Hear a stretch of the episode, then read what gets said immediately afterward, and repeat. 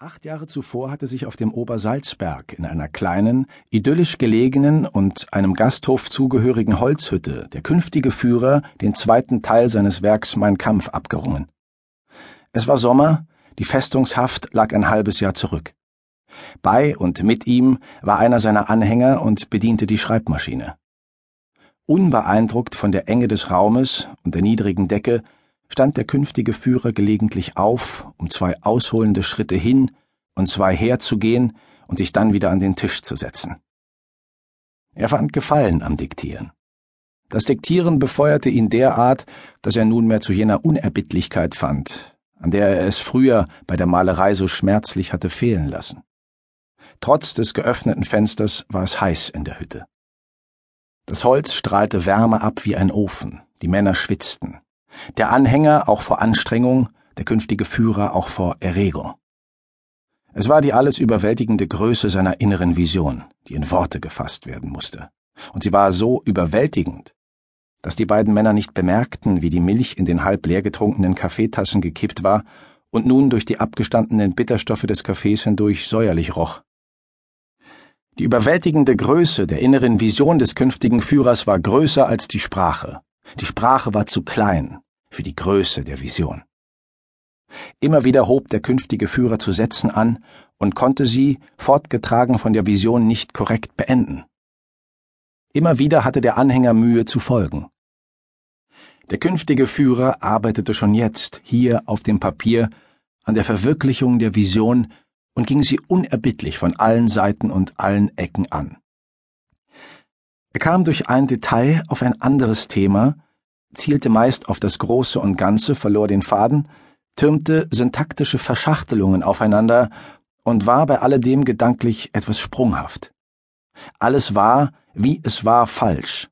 Es galt nichts weniger, als einen neuen Menschen zu schaffen, dessen radikale Neuheit in dem vorvergangenen Alten wurzeln sollte. Man musste ganz von vorne anfangen, bei der Erziehung. Und hier kam der künftige Führer aufs Boxen. Ich glaube, wir sollten eine Pause machen, sagte der Anhänger und erhob sich sogleich. Sie taten einen Schritt vor die Tür. Sie schwiegen. Doch im Kopf des künftigen Führers rasten die Gedanken. Jawohl, das Boxen. Boxen statt weglaufen und Schutzmann rufen.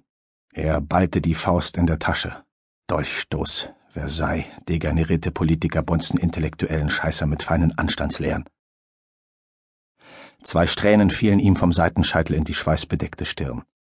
Er kniff die Augen zusammen und sah über die Berggipfel hinweg. Kiel, München, Berlin, eine einzige Gesindelrevolution, staatliche Führungsschwäche.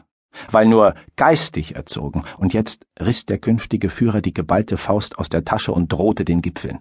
Und eben daher wehrlos gegen das Brecheisen. Der Anhänger erschrak, das Wort Brecheisen gefiel dem künftigen Führer. Das Brecheisen musste ins Buch. Das Buch musste ein geistiges Brecheisen werden. Gleich würde er es diktieren. Die gesamte männliche Jugend des Reichs musste Boxen lernen. Daran führte kein Weg vorbei. Weitermachen. Sie gingen wieder hinein. Der Anhänger setzte sich an die Schreibmaschine, der künftige Führer blieb stehen, stützte die Hände auf den Tisch, beugte sich leicht vor und fixierte die Schreibmaschine. Er nagelte die Schreibmaschine mit seinen Augen an der Tischplatte fest und begann zu diktieren. Doch unter diesem Blick vertippte sich der Anhänger noch öfter als sonst. Später stand der Wirt des Gasthofs mit frischem Kaffee vor der Tür und klopfte, worauf der Anhänger zur Tür hechtete, den Finger auf die Lippen legte und den Wirt fortwedelte.